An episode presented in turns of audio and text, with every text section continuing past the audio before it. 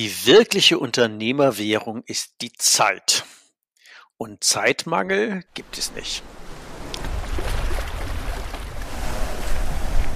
Die beste Art, die Zukunft vorauszusehen, ist, sie selbst aktiv zu gestalten. Wegebedarf, der Best Buddy Podcast für deine persönliche unternehmerische Freiheit von Ulrich Zimmermann. Als Jungunternehmer hat er seinen Handel verdreifacht und gleichzeitig für sich die Ein-Tage-Woche eingeführt. Raus aus dem Hamsterrad. Zur persönlichen Freiheit eines Unternehmers gehört, sein Leben so zu gestalten und sein Unternehmen, wie man es selber gerne hätte. Seit dem erfolgreichen Verkauf seines Unternehmens ist Ulrich Zimmermann seit 20 Jahren Wegbegleiter für Entscheider in kleinen und mittelständischen Unternehmen.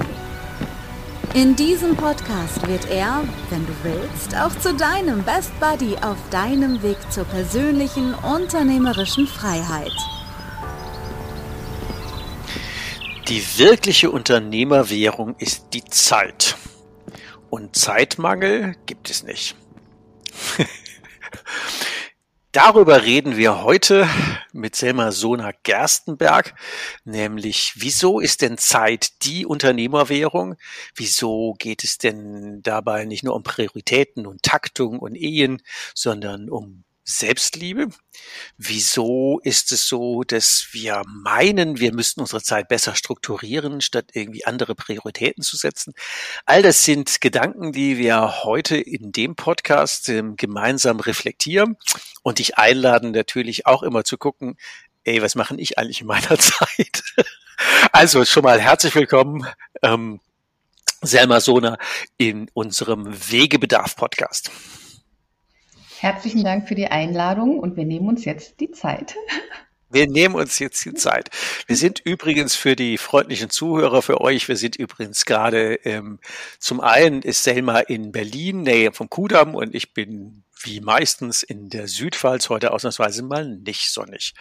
Und natürlich werden wir auch äh, wieder zwei Handlungsstränge haben, nämlich der eine ist äh, logischerweise Wegebedarf. Ähm, bei all den Menschen, die wir hier Podcast haben, ist es ja nie wirklich gerade ausgelaufen, bei selber auch nicht. Und am Ende gibt's ja immer gute Erkenntnisse, wo wir dann natürlich hoffentlich alle von lernen. Ähm, mal direkt reingesprungen, wenn es Zeitmangel eigentlich nicht gibt und Zeit trotzdem die Unternehmerwährung schlechthin ist. Wie passt denn das zusammen? genau. Also hätte ich, als ich noch wirklich keine Zeit hatte, gehört, es gibt keinen Zeitmangel. Die mhm. Geschichte vom Zeitmangel ist eine Lüge, hätte ich gesagt, pff, was ist denn das für ein Bullshit, ja? So. Und es ist aber tatsächlich so, weil wenn wir uns auf der Ebene der Zahlen, Daten, Fakten einfach mal anschauen, deine Sekunde, lieber Ulrich, ist genauso lang wie meine, ja. Mhm, der Tag hat für jeden von uns 24 Stunden und einige erleben Zeitmangel und andere erleben zeitliche Freiheit oder zeitliche Unabhängigkeit oder zeitliche Souveränität, ja. Mhm. So. Eine Schrecksekunde ist ewig eine Sekunde für Liebende nichts. Also es gibt neben der Ebene der Zahlen, Daten, Fakten beim Phänomen Zeit auch noch die emotionale Ebene. Und da spielt sich genau dieses Gefühl von Mangel oder Fülle ab. Und das mhm. ist ein Gefühl. Das ist nichts, was per se so ist. Es gibt keinen Zeitmangel per se, sondern Zeitmangel entsteht durch unser Verhältnis zur Zeit, durch das, was wir daraus machen. Gute, gute, gute Antwort. Ähm, wir hatten ja im Vorgespräch gesprochen, dass äh, wir beide ja relativ viele Unternehmertypen kennen, die alle im Zeitmangel hasten. Du warst ja selber auch, kannst ja gleich gerne natürlich auch eine Geschichte erzählen, wie du an das Thema Zeit oder den anderen Zugang zur Zeit gekommen bist. Und da haben wir festgestellt, es gibt selbst die visionärsten Menschen, die extrem durchgetaktet sind, die ein super Zeitmanagement haben, ähm, die vielleicht extrem erfolgreich auf der wirtschaftlichen Ebene sind und gleichzeitig hängen Beziehungen zu Ehen, Kinder, Freunden. Ähm, der seidene Faden ist ja schon fast euphorisch ausgedrückt. Ähm, der ist ja auch ganz oft ein krasses Missverhältnis. Und wenn wir über persönliche unternehmerische Freiheit reden und haben dann am Ende zwar Kohle, aber keine Erfüllung, ist es ja auch ein bisschen blöd. Wie bist denn du zu dem Thema Zeit gekommen? Was war denn so dein, ah, als ich damals noch keine Zeit hatte? Wann hattest du denn keine Zeit? Wegebedarf, der Podcast. Spurensuche. Genau, ich bin zu dem Thema gekommen, als ich wirklich keine Zeit hatte und dann wie der Zeit ausgesetzt war. Also ich habe zu dem Zeitpunkt damals vier Stunden pro Nacht geschlafen, weil ich mir ausgerechnet habe, dass ich darüber vier Wochen im Jahr Zeit gewinne, wo ich aus heutiger Sicht sagen würde, wahrscheinlich hätte ich dann weitere vier Wochen keine Zeit gehabt, weil es ist ja wie im Großen wie im Kleinen, ja. Es gibt ja Menschen, die sagen, oh, mein Tag dürfte 48 Stunden haben. Dann wäre es einfach doppelt so viel keine Zeit und nicht 24 Stunden keine Zeit und 24 Stunden Zeit. Und bei mir ist es genauso gewesen. Ich habe mich aufgrund meines Mantras, ich habe keine Zeit, ich habe keine Zeit, ich habe keine Zeit, ins Krankenhaus katapultiert, für das ich wirklich keine Zeit hatte. Und dann lag ich da und war quasi der Zeit ausgeliefert. So, und dann lag ich am Tropf und habe dann so gesehen, wie dieser Tropfen für Tropfen durchgesackert mhm. ist. Und das kam mir vor wie so eine Sanduhr. So, ein Tropfen, eine Sekunde, rinnt durch, ist verronnen, ist vorbei, kommt nie wieder. Kommt nie wieder. Kommt nie wieder. Und dann habe ich, na, da waren alle Emotionen da. Ich war sauer, ich war wütend, ich war verzweifelt, ich war, geht gar nicht so ein Quatsch hier, für sowas habe ich wirklich keine Zeit und war ja auch total durchgetaktet inklusive die Zeit für morgen im Bad zum Fertigmachen. Also ich hatte das wie viele erfolgreiche Unternehmer und Unternehmerinnen ganz klar eingetaktet, wann ich was mache. Und natürlich hatte ich nicht so einen Aufenthalt im Krankenhaus mit eingeplant. Und da habe ich dann verstanden, ich kann Zeit nicht sparen, nee. indem ich noch weniger schlafe. Ich kann Zeit nicht aufholen. Wenn die einmal durchgelaufen ist, ist die vorbei. Die kommt nie wieder. Es gibt Dinge, die werden mehr, wenn wir sie teilen. Es gibt Dinge, die kann ich kaufen. es gibt Ressourcen, die bekomme ich zurück. Aber Zeit ist vergangen, wenn sie vergangen ist. So, und das war für mich sehr schwer auszuhalten, weil ich da jetzt lag. Ich konnte auf einmal nichts mehr machen, ja, nicht mehr im doppelten Action-Modus, ähm, hatte einen ganz anderen Zeitplan für den Tag und auch für die nächsten Tage. Und dann diese bittere Erkenntnis, was habe ich eigentlich in meiner Vorstellung mit so einem großen Ego, ich manage die Zeit. Zeitmanagement. Mhm. Die braucht mich gar nicht, die Zeit. Die braucht auch mein Zeitmanagement nicht, weil die läuft ganz ohne mich, ganz allein. Einfach ding, ding, ding. Läuft Völlig ohne mein Management. Ja, wir könnten unseren Zuhörern mal gerade eine nette Aufgabe geben. Also was ich zum Beispiel in meinen Seminaren mal zum Thema Zeit immer mache, oder fällt mir gerade so ein, ich hatte neulich einen, einen netten Workshop mit äh, den Betreuern von einer Schweizer Privatbank, die also Leute, die, die keinen Geldmangel haben, sagen wir es mal so. Also unter siebenstellig braucht man da gar nicht anklopfen.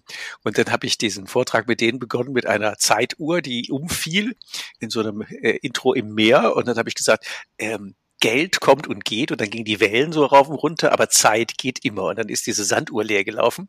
Und dann habe ich den Leuten vorgerechnet, dass sie ja bei Geburt ungefähr 30.000 Tage haben. Also in meinen Ohren hört sich das viel weniger an wie 3, 84 Jahre. Und dann habe ich sie mal aufschreiben lassen, einfach mal nennen lassen, wie viel Zeit denn noch jetzt da ist. und wenn man dann mal 40 ist, dann sind ja schon mal 15.000 äh, Tage weg. Und wenn man da mal 60 ist, bleiben vielleicht noch 10.000 Tage. Und der geht jeder Sekunde, jede Minute, jede Stunde, jeder Tag ist einfach weg. Und manche erschreckt es natürlich zutiefst, ähm, weil man sich die Frage stellen muss, womit ähm, wozu und mit wem verbringt man denn seine Zeit? und deswegen könnte man jetzt unseren äh, Zuhörern einfach mal die Frage stellen, ey komm, rechne mal einfach aus, 30.000 Tage, wie viel hast du denn schon verbraucht und wie viel sind denn noch, ganz grob, dicke Daumen, wie viel sind denn noch auf der Uhr? Und stell dir die Frage, was machst du mit deiner Zeit? Mit wem verbringst du die? Wie füllst du die? Ähm, wie erfüllst du die? Also das ist ja so ein Thema. Und zurück auf Beziehungen, äh, da hattest du ja ähm, äh, durchaus ähm, auch ganz viel zu wenig Zeit. Wie war das denn neben dem Krankenhaus auch noch mit ähm, Amore und Beziehung und Taktung? Kann man denn äh, Liebe und Beziehungen auch so takten, dass man vier Wochen im Voraus ein Date macht? Wegebedarf, der Podcast. Auf ein Wort. Ja, genau. Das ist ähm, genau so eine Situation gewesen. Ähm, ich habe da diesen wundervollen Mann kennengelernt, wäre jetzt ein bisschen übertrieben. Also wir sind uns begegnet und das war für uns beide Liebe auf den ersten Blick. Das war so eine magnetische Anziehungskraft und war für uns beide auch ein Gefühl, als ob wir uns ganz lange kennen, ganz mhm. vertraut waren. Und dann wollte er gerne, dass wir uns treffen, Date, ja. Also das war quasi eine so eine sogenannte Zufallsbegegnung, ja. So und ähm, dass wir uns dann irgendwie abends treffen und dann äh, an dem Abend ging das ja leider nicht. Da hatte das ja keine Zeit. Was ja geplant. Mhm. Genau. Und dann hatten wir uns tatsächlich ähm, auf einen Tag einigen können, wo wir dann unser erstes Date hatten. Und dann hat er gesagt, so, und äh, er möchte mich gerne morgen Abend wiedersehen. Und ich gesagt, morgen kann ich leider nicht. keine Zeit. Keine Zeit. Übermorgen. Übermorgen ist ganz schlecht, weil da, da habe ich leider keine Zeit über übermorgen völlig undenkbar, weil da habe ich keine Zeit. Und dann hat er gesagt, okay, lass mal deine Woche durchgehen. Ja, was machst du montags, dienstags, mittwochs? Und dann hat er ausgerechnet, und ich hatte an keinen einzigen Tag Zeit, dann hat er ausgerechnet, dass ich irgendwie doppelte Vollzeit arbeite. Ist mir damals nicht bewusst gewesen, weil ich nie so gerechnet habe, wie ich tausche irgendwie, keine Ahnung, Zeit, Zeit gegen Geld. Geld oder ich habe so und so viele Stunden im Arbeitsvertrag, sondern ich habe fast immer selbstständig gearbeitet. Und ich hatte dieses Denken eigentlich nicht von Vollzeit, Halbzeit, Dreiviertelzeit oder wie auch immer. Und ähm, ich habe das ja auch geliebt, was ich gemacht habe. Es hat mir ja, sehr viel Spaß gemacht und wäre nie auf die Idee gekommen. Und dann war da, ich dachte, oh, doppelte Vollzeit. Ja, wenn man das mal so sieht, das ist wirklich schon ganz schön so. Und ähm, genau, und dann haben wir es trotzdem irgendwie geschafft, dass wir ähm, diese Beziehung eingegangen sind. Und die ist dann tatsächlich daran zugrunde gegangen, dass ich ja keine Zeit hatte. Ja, und das klingt vielleicht ein bisschen lustig, ist es aber gar nicht, weil da natürlich ganz viel Verletzung auch dranhängen. Ja, also äh, auf seiner Seite, auf meiner Seite. Und ja, das ähm, war für mich damals aber so gar nicht fassbar, weil für mich war ja klar, ich habe ja keine Zeit. Ja, aus heutiger Sicht weiß ich, dass es gar nicht an der Zeit lag. Wie wäre es gewesen? Es ist natürlich doppelt fatal, oder? Jetzt trifft man mal, also jetzt unter acht Milliarden Menschen, den überhaupt. Einer von denen, die es schlägt schier ein wie der Blitz und dann hat man keine Zeit. Ähm, das ist natürlich doppelt fatal. Du hast ihn später nochmal wieder getroffen, damit wir unsere Hörer vielleicht nochmal in diese Doppelfatalität nochmal mitnehmen.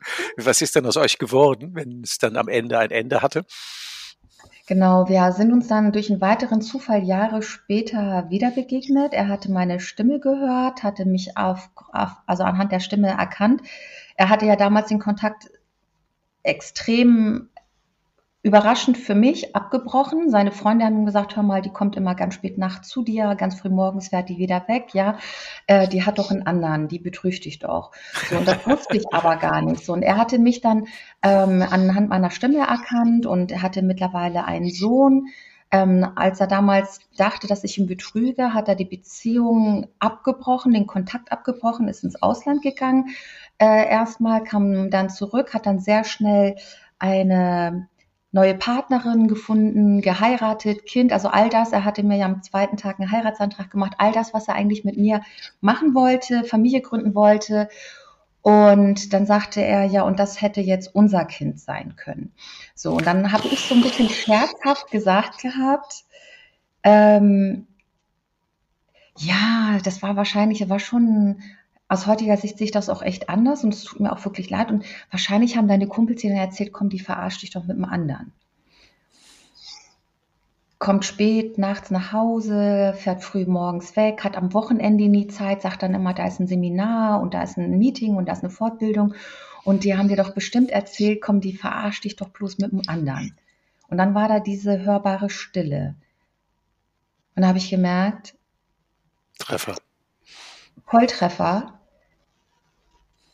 habe ich damals überhaupt nicht für möglich gehalten, weil das fernab von meiner Realität gewesen ist. Also ich habe ihn nicht betrogen. Ich wäre eigentlich nie auf so eine Idee gekommen, dass das auch der Grund war für seine super verletzte Reaktion und dieses absolute kein Kontakt, kein Telefon, kein gar nichts. Ähm, ja, genau. Und heute sind wir wieder befreundet. Also wir haben ja jetzt schon zwei, ich nenne sie nochmal fatale Situationen. Die eine ist, du liegst im Krankenhaus am Tropf und zählst die Tröpfchen und die andere ist, da ist gerade die Liebe des Lebens verronnen oder die Chance verpasst. Das ähm, Zeitfenster ist verflogen und ähm, die Leute gehen fatalistischen neuen Weg, weil man keine Zeit hatte. Was war denn dein Mindset damals? So zum Thema, ja. wie viel, wie viel Leistung muss man denn so als Selma Sona Sona Gerstenberg, wie viel, wie viel muss man denn, wie viel muss man denn an Leistung bringen? Eigentlich ganz einfach, immer das Maximale, 110 Prozent. Was ist das denn für was Läppisches? Ja, 110 Prozent. Was, also das, das war für mich überhaupt irgendwie, so ein Tiefstapeln, was soll das, ja? Äh, die Extrameile gehen und, und ähm, Rankingliste Nummer eins ist ja klar, dass das mein Platz ist. So, und ich habe mir extrem ehrgeizige Ziele gesetzt, die habe ich auch erreicht und getoppt. Ich habe zum Beispiel geguckt, was sind hier so die Rekorde und dann war das klar, die toppe ich. Und das habe ich auch gemacht und das hat mich teilweise in so eine Art Rauschzustand versetzt. Und ich bin da also es war für mich auch wichtig, dass ich immer meine Ziele erreiche, weil ich habe das so generalisiert. Also wenn ich ähm, mal in so einer Situation war an einem Tag, ja, wir reden jetzt nicht von den Jahreszielen und nicht von den Quartalszielen, sondern an mhm. so einem mhm. Tag, wo ich gemerkt habe, das wird heute hier echt richtig eine sportliche Herausforderung, das noch zu schaffen. Ähm, das war für mich nicht akzeptabel. Ich habe gesagt, das ist dann, dann programmiere ich mich auf Misserfolg das kann ich mir nicht erlauben, das darf ich nicht ansatzweise irgendwie überhaupt denken, weil was, was mache ich denn dann mit mir, meiner Persönlichkeitsstruktur? Ich muss das reinholen. Ich muss mein Ziel erreichen, mindestens erreichen, wenn nicht toppen, ja. Ich war da sehr im Ego, ohne dass mir das damals bewusst war, dass ich da absolut im Ego hing. Was war denn der Trigger dahinter? Was so die, die, wenn wir sagen, die Nummer, der vermeintliche Antrieb des, ähm, ja, im Prinzip der Stachel im Fleisch, der dich da immer weitergetrieben hat. Wo kam das Mindset her?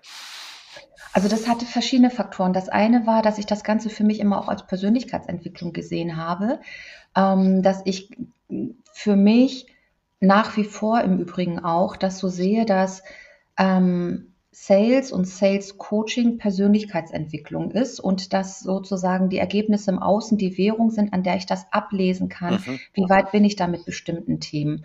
Und das war das eine, was für mich im Inneren sehr wichtig gewesen ist.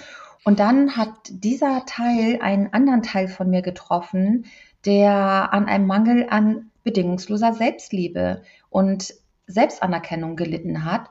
Und das habe ich kompensiert, indem ich einfach diese Leistung gebracht habe und ähm, da quasi im Außen Ziele erreicht habe, um so einen Hunger im Innen an bedingungsloser Selbstliebe zu stillen. So, hat auch nicht so wirklich funktioniert. Also natürlich gab es auch ganz viel Neid. ja.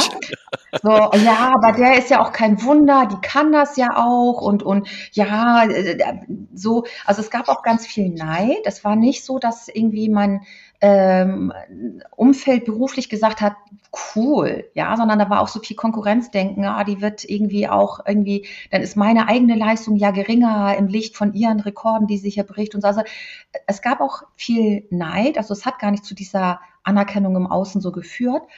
Ähm, und ja, hat vor allen Dingen auch nicht zu dieser Selbstanerkennung geführt. das, es ist ja tatsächlich eine üble Falle.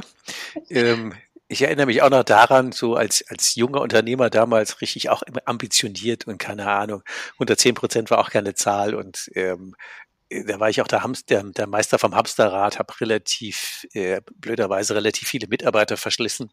Und dann fragte mich mal ein ähm, Coach und sagte, Sie, ähm, ich frage Sie einfach mal so direkt, mögen Sie sich eigentlich selbst? Sag ich, wie bitte? Ja, ob Sie sich selber mögen. Sag ich, blöde Frage, wieso?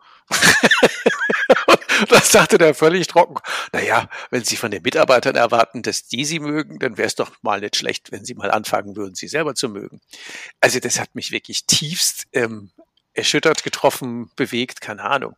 Ähm, hat zum, zumindest in dem Punkt massiv viel geändert. Ähm, in einem der Podcast-Folgen habe ich ja über Fliege und Biene als Führungsstil gesprochen.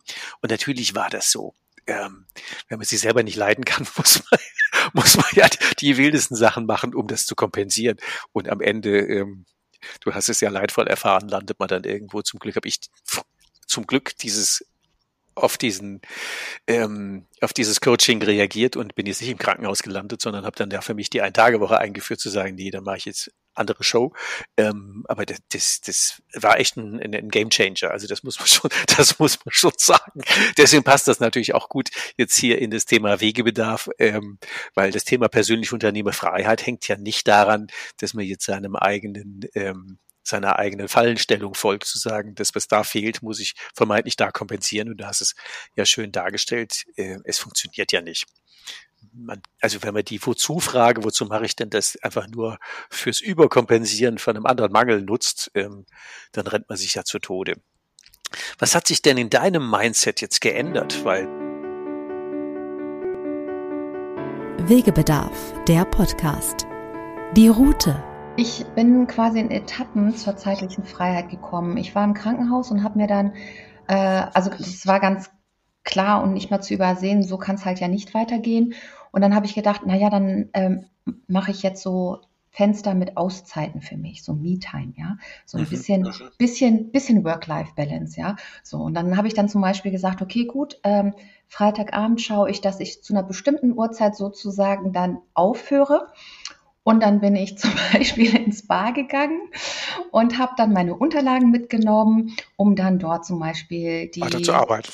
Quartalsplanung zu machen, ja, als Me-Time. Also so schön nach der Sauna, auf der Liege und dann irgendwie mit was Leckerem, Gesunden zu trinken, mit einem Blick auf den Pool und dann dort meine Me-Time zu machen und dann dort die Planung zum Beispiel zu machen. Was ja? durchgehen, ja, das ist ziemlich cool.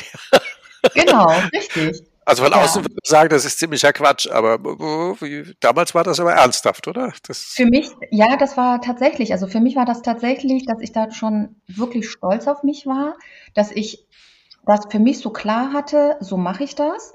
Mhm. Und das war für mich tatsächlich ein riesen Gamechanger. Also man muss sich vorstellen, ich kam da aus der Zeit, wo ich wirklich über einen langen Zeitraum vier Stunden pro Nacht geschlafen habe. Aus heutiger Sicht sage ich mir, völlig irrsinnig. Wie ja. geht das? Ja, wie kann man so diszipliniert und hart eigentlich gegen sich sein, aber ich habe das gar nicht so empfunden. Das ist so wie wenn man über einen längeren Zeitraum fastet, man kommt wie so drauf, wie in so eine Art Rausch, so euphorisch, so ja und ähm, so auf keine Ahnung Dauerspeed oder so. Also ich, ich habe das gar nicht als Selbstkasteiung empfunden, sondern ich war wirklich energetisiert.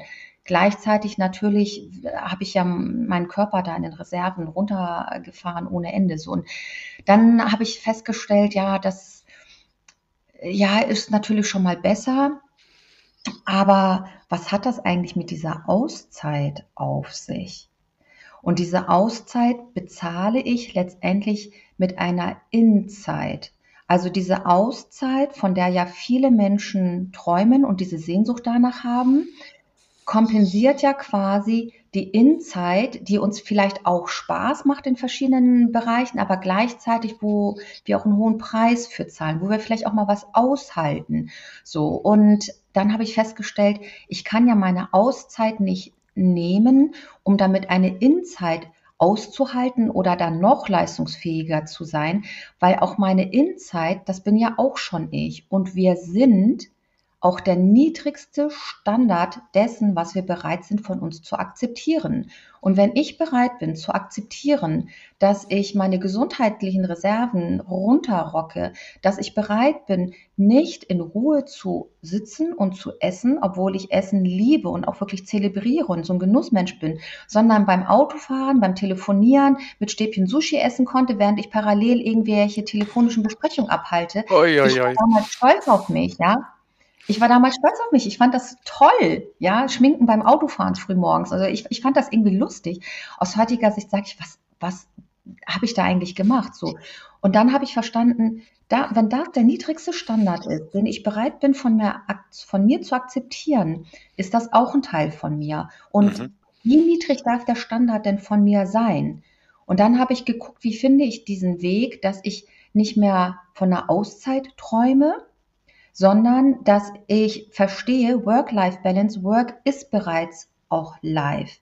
Ich hatte nie ein Problem, live sozusagen auszusperren mit Fokus auf Work.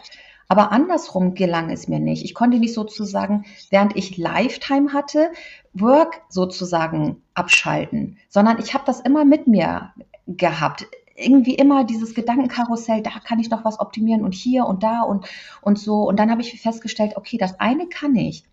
Ich kann, wenn mhm. eine private Meldung reinkommt, das zur Seite tun und absolut präsent für meine Tätigkeit sein. Aber andersrum nicht. Da darf eine Balance rein. Also ich war nicht in der Balance. Und dann habe ich festgestellt, okay, gut, ähm, Work-Life-Balance, das war so ein hilfreicher Zwischenschritt.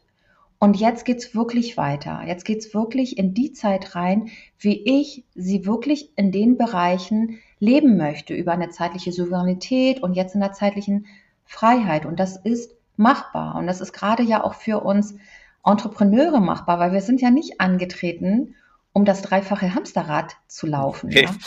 Das ist ja genau der Punkt. Also das heißt, wenn du jetzt isst, isst du und genießt dein Essen. Genau. Und wenn du jetzt im, Spa-Bereich bist, dann hast du auch keine Sales-Sheets im Kopf, sondern du genießt die Hitze und die Ruhe oder ein Buch zum Lesen und du kannst das äh, jetzt teilen. Also in, in, meiner Wahrnehmung ist es ja tatsächlich so, ich habe ja den Begriff Arbeit eigentlich nicht, ähm, sondern bei mir gibt's ähm, Tätigkeiten. Und ähm, ich esse, ich trinke, ich mache eine Präsentation, ich bin in der Sauna, ich gehe laufen, ähm, ich mache einen Vortrag, whatever it is. Ähm, aber es ist für mich nicht der Begriff von da ist Arbeit und dann da ist Leben. Ähm, das habe ich ja lange aufgegeben. Also das habe ich auch noch nie weitergebracht. Und ich glaube, dass äh, ganz, ganz viele einfach in diese Falle tappen und äh, diesen, diesen, naja, Work-Life Balance, äh, ich will nicht sagen Quatsch, das wäre jetzt zu despektierlich, aber die Falle einfach zu sagen, ich nehme das alles immer mit und nicht zu sagen, das ist immer Leben. Und wenn Arbeiten nicht ein Ausdruck von Leben ist, weil Tätigkeiten, die Spaß machen, ähm, dann ist man ja schon das erste Mal in der Falle, finde ich. Wie hast du das denn geschafft, die Kurve zu kriegen? Oder ähm, du machst das ja jetzt auch, zweiter Handlungsstrang, du machst das jetzt auch beruflich und bietest das ja auch ähm, Unternehmern und ähm, Selbstständigen an. Äh, wie, wie, wie funktioniert dieser Change oder wie bekriegt man den denn hin? Wegebedarf, der Podcast. Die Freiheit gebe ich dir. Also es ist nicht so, dass wenn ich jetzt zum Beispiel, keine Ahnung, in der Sauna wäre, nicht Gedanken hätte mit meiner Arbeit, aber genau wie du sagst, es fühlt sich für mich ganz anders an, weil ich heute meine Berufung lebe. So, und das war für mich tatsächlich auch mal so die Frage, was ist denn jetzt meine Berufung? Also es war mir klar, ich will jetzt meine Berufung finden. Aber die ja, kann so einfach ist ja nicht. Also ich wusste, ich will die Welt einen Teil besser hinterlassen, als ich sie vorgefunden habe. Aber jetzt konkret, was ist das jetzt so? Und dann habe ich mich tatsächlich eine ganze Zeit lang damit gequält, weil ich dachte, das, das, das muss ich doch jetzt ganz konkret als Antwort finden. Was genau, ja? Ähm, und jetzt habe ich es tatsächlich auch gefunden. Und wenn jetzt zum Beispiel jemand zu mir kommt, ein visionärer Unternehmer und sagt, ich habe keine Zeit, ja, und dann gucke ich mir an, was ist denn die Zeit, die dieser Mensch verbringt. So, und in der Regel ist es so wie bei mir damals auch, ja, Gesetz der Anziehung, das sind Menschen, die haben einen ganz durchgetakteten Plan. Ja. Teilweise bis Sonntag durchgetaktet, wo dann die Partnerin sagt, und da ist Family Time. Mhm. So. Und darauf lassen die sich ein, weil die Ehe sowieso schon in der Schieflage ist und, und, und die Kinder irgendwie äh, natürlich vielleicht auch nochmal wissen wollen, wie sieht eigentlich Papa irgendwie noch aus? Ja, da ist irgendwie immer unterwegs oder immer im Büro oder wie auch immer. So. Und dann haben die da aber gar nicht wirklich unbedingt Bock drauf und sind dann total dankbar, wenn die dann wieder auf dem Wochenendseminar sind. Mhm. Müssen die sozusagen. Ja. ja, ist ja wichtig, ja. Mhm. So.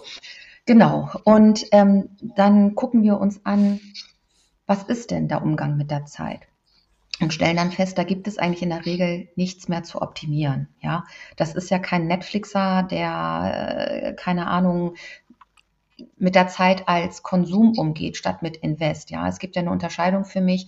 Ist die Zeit Konsum oder Invest? Ja, sondern mhm. das sind ja ganz oft Menschen, die wirklich die Zeit als Invest leben. So, und da gibt es in der Regel nichts mehr zu optimieren. Und dann ist ja aber die Frage, was heißt denn das? Ich habe keine Zeit. Was meinst du denn damit? Wofür denn nicht? Mhm. Aha, du träumst von dieser Auszeit, äh, nachdem du dich um dein Unternehmen gekümmert hast, um deine Mitarbeiterinnen und Mitarbeiter, um äh, das Haus, um die Partnerin, um die Kinder und den Hund und dann vielleicht noch, keine Ahnung, den Neffen. Du meinst eigentlich die Zeit für dich, wo du das machst, was dich wirklich glücklich macht. Nicht, wo du eigentlich zufrieden bist, sondern was dich wirklich glücklich macht. Mhm. Wo du angekommen bist bei dir, wo du quasi deine Auszeit lebst und nicht verorten musst auf, das mache ich dann im Feierabend, ja, äh, wobei die meisten Unternehmer ja auch gar nicht so denken, oder in den Sommerferien mit den Kindern oder wie auch immer. Und wir nehmen uns ja mal mit. Wir nehmen uns doch auch ins Wochenende mit. Wir nehmen uns doch auch in den Urlaub mit, ja. Wir sind da ja nicht auf einmal eine andere Person. So. Und ähm, was ist denn das, was dieser Mensch tatsächlich meint mit, ich will Zeit, ich habe keine Zeit, ich will endlich wieder Zeit haben. So. Und warum hat diese Person das noch nicht? Wo sind denn da eigentlich die Ursachen? Weil Zeitmangel ist ein Mangel, aber eben nicht an Zeit. Zeitmangel ist auch nur ein Mangel. Du sagst, es ist ein Mangel an Selbstliebe. Das ist ganz oft, ganz oft sind dort emotionale Themen dahinter. Dass so ein Gefühl ist von zum Beispiel, ähm, also ich erinnere mich an einen Unternehmer, der gesagt hat, alle Ziele erreicht, waren halt nur nicht meine. Ja, im Außen war alles wunderbar, große Anerkennung, sah alles super aus, jeder Bereich. Mhm. Ja, und trotzdem diese innerliche Leere, dieses alleine einsam sein, dieses gemeinsam einsam sein, diese Leere, dieses und, oder ein anderer Unternehmer, der gesagt hat, ich kann mich gar nicht mehr freuen. Ich habe mich früher so gefreut. Ich habe äh, bestimmte Hobbys, zum Beispiel Orchideenzucht. Ich habe diese Orchideen auch noch. Ja, Gerade zwei Tagen eingekauft. Ja, die stehen auch immer noch in der Tüte im Flur ich müsste die mal auspacken, aber ich habe gar keine Freude mehr. Früher, da bin ich drin aufgegangen. Ich, ich habe das zelebriert so und diese diese innere Leere und gar keine richtige Freude mehr. Und ähm, dann zu gucken, warum ist das eigentlich so? Und das aufzulösen, wo man sich selber im Weg steht, wo im Außen alles toll aussieht und vielleicht auch noch so ein Vorwurf kommt wie, na hör mal, eigentlich könnte es echt ein bisschen dankbarer sein. Ne? Also da würden andere Menschen von träumen. Na schau doch mal, hier deine Villa, dein Auto, dein Yacht, deine ha so diese ganzen so wie und und jetzt bist du auch noch unzufrieden. Das ist echt undankbar. Das sind so Trigger wie nie gut genug oder hast es nicht verdient oder also ähm, so, so Dinge wie mach mal die Augen zu, dann siehst du, was dir gehört oder du musst immer ordentlich was leisten oder ähm, man muss sich das verdienen und geht dir immer noch besser. Ähm, so eine grundinnere Freude, Zufriedenheit, Glück, Erfüllung. Hm, ich weiß nicht, wo die abhanden kommen, aber Kinder können das noch irgendwie sich über im Flow einfach weg im Spiel und Spaß haben. Und irgendwann, ob das Schule ist oder Uni oder Berufsleben, aber ich glaube, da wären wir einfach umkonditioniert. Und wenn wir die Freiheit wieder haben wollen, müsste man da hin. Genau. Du richtig. hast ja auch ein und Buch. Da können wir auch hin. Da können wir auch hin und da gehe ich auch hin mit meinen Coaches, weil wir können ja durch dieses Phänomen Zeit reisen. Ja, wir können ja in die Vergangenheit reisen, wir können in die Zukunft reisen, wir können durch diese Dimension Zeit reisen und wir können dort die Dinge transformieren. Die Kinder, die auf die Welt kommen, erlebnisorientiert. Die nicht so, sozusagen Momentum aufbauen müssen, ja, sondern die erlebnisorientiert sind. Die sind im Hier und Jetzt, ja.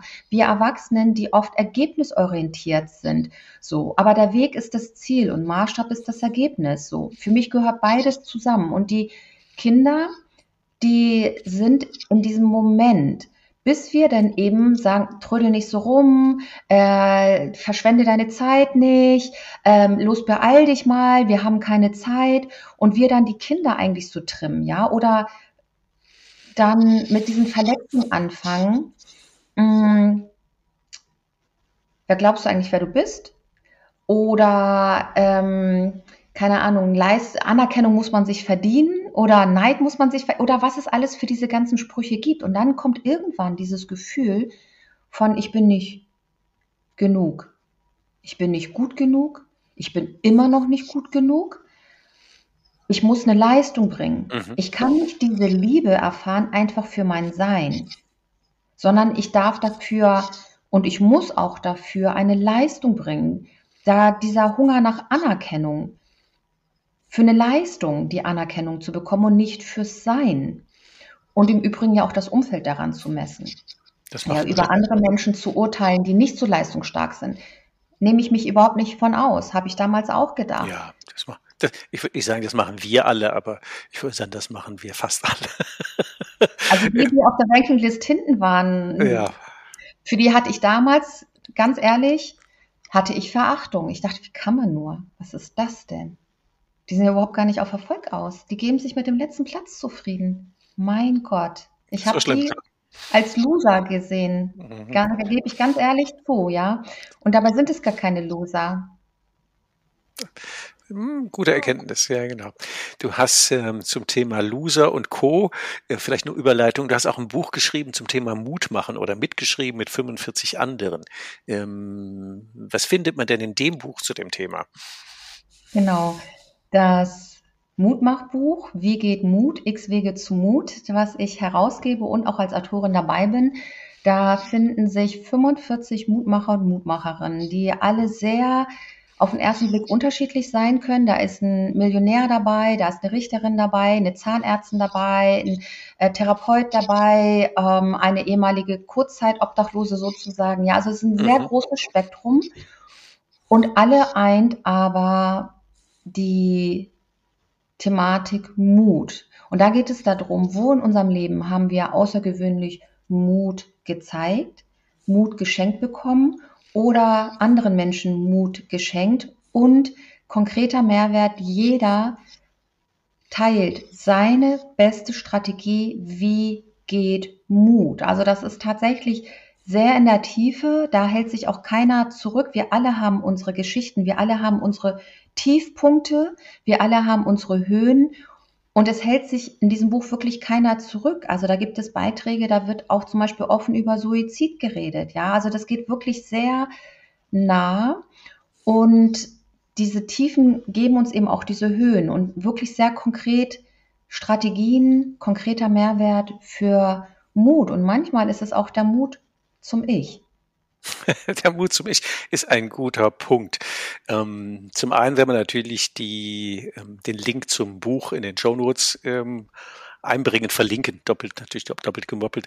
Und zum anderen wäre es ein guter Zeitpunkt, über drei Tipps nachzudenken, die du unseren Hörern mit auf den Weg geben kannst, zu sagen, da ist ja so ein, eigentlich ist es ja ähm, Mut zum Ich, hat ja auch wieder mit Zeit und Selbstliebe und ähm, der Balance dazwischen zu tun. Was würdest du denn unseren Hörern, die sagen, also ich habe Zeitmangel, ich habe aber auch vielleicht nicht den Mut, die Prioritäten anders zu setzen, kann man ja auch so sagen. Was würdest du denn unseren äh, Hörern zum Thema Wegebedarf mit auf den Weg geben? Wegebedarf, der Podcast, der Rucksack. Genau, also Tipp Nummer eins, im Zeitmangel leidet man ja unter der automatisch nachwachsenden To-Do-Liste, ja. Eine Sache gestrichen, drei wachsen automatisch nach. Ja, genau. Und auf die To-Do-Liste nicht nur die Aufgaben raufzuschreiben, sondern die Ziele.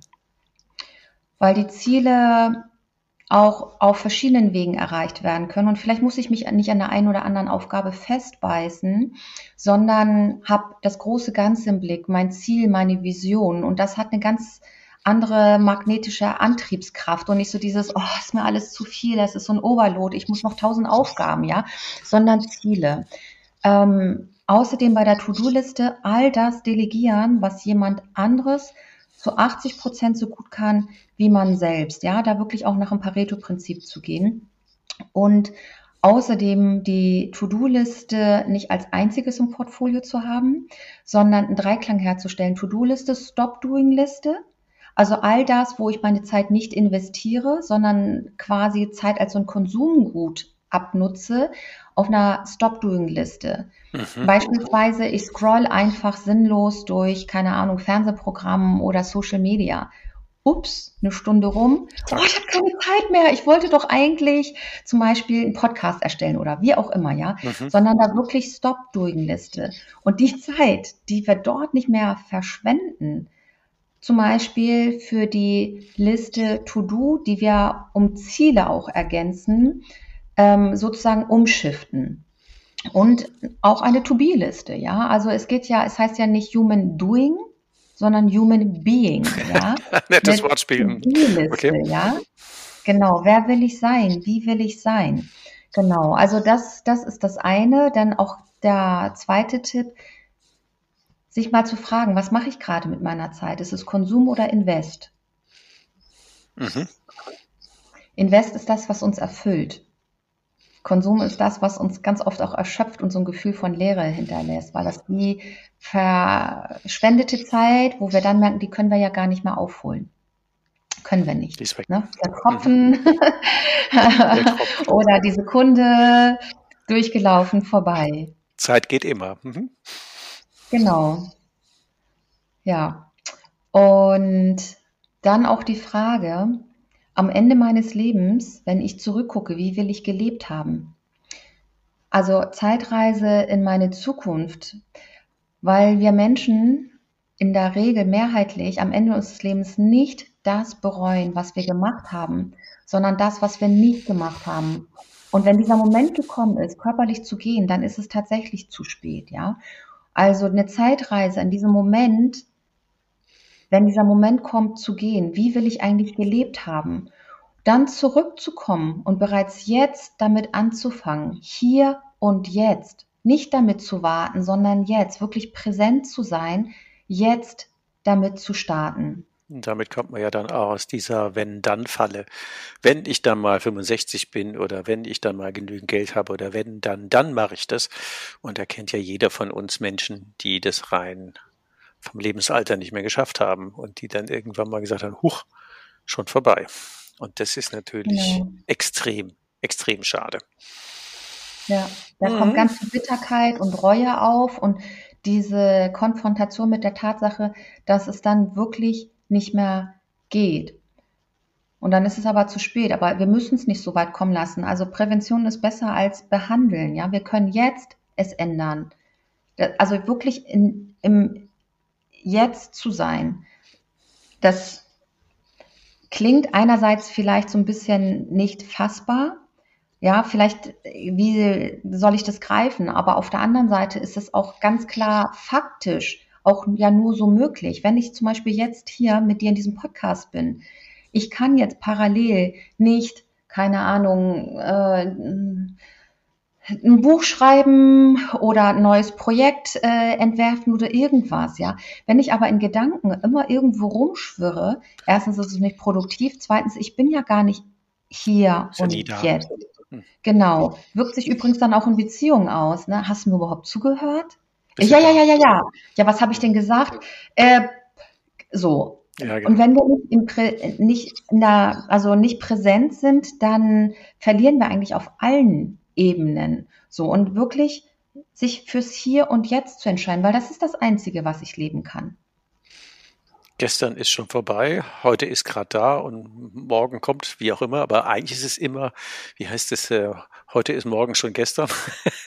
ähm, wenn man dann immer hinterherhängt, dann ist ja alle Zeit immer weg und zwar ohne, dass man wirklich das Erleben hat. Und dieser ich würde mal sagen, das Tao des Managements. Wenn ich lese, dann lese ich und wenn ich podcast, genau. ist ein Podcast. Also das, diesen, diesen Moment zu feiern und zu umarmen, hört sich ja fast ein bisschen zu philosophisch an. Aber eigentlich ist das eine gute Botschaft für Zeit, weil man weiß ja nicht, ähm, gerade in aktueller Zeit, wer uns vielleicht morgen ausknipst. Ähm, das kann ja auch noch sein. Und ähm, genau, ja. die Einladung, ähm, also ich fand, ich würde jetzt für mich die To-Be-Liste mitnehmen. Der, über die habe ich ja noch nie nachgedacht. So indirekt hat man ja sowas, aber so richtig eine To-Be-Liste zu sagen, bin ich jetzt der, der ich eigentlich hätte sein wollen? Oder war ich wieder woanders oder mit was anderem? Und das finde ich, also für mich würde ich das jetzt mitnehmen. Mit ja. Blick auf die Zeit aber jetzt unsere, ja, eigentlich hätten sie ja noch 35 Minuten, aber es sind 45 Minuten geworden. Aber ich glaube, so viel Zeit nehmen wir uns einfach für über Zeit nachzudenken. Ich sage Selma ganz herzlichen Dank für die tollen Insights und auch für deine persönliche Story. Und ich wünsche euch ja viel Erfolg beim drüber nachdenken, was das denn mit der Zeit für euch macht. Vielen Dank, Selma. Ich danke dir auch für diese Einladung. Ich wünsche dir, ich wünsche mir, ich wünsche uns allen eine wundervolle Zeit. Alles Gute. Tschüss. Hast du noch immer Wegebedarf? Keine Sorge. Auch in der nächsten Folge begleitet dich dein Best Buddy Ulrich Zimmermann wieder auf dem Weg in deine persönliche unternehmerische Freiheit. Geh mal auf meine Webseite www.hikeandstrike.com. Bis zur nächsten Folge. Macht's gut. Bis bald. Ciao. Wegebedarf der Best Buddy Podcast für deine persönliche unternehmerische Freiheit.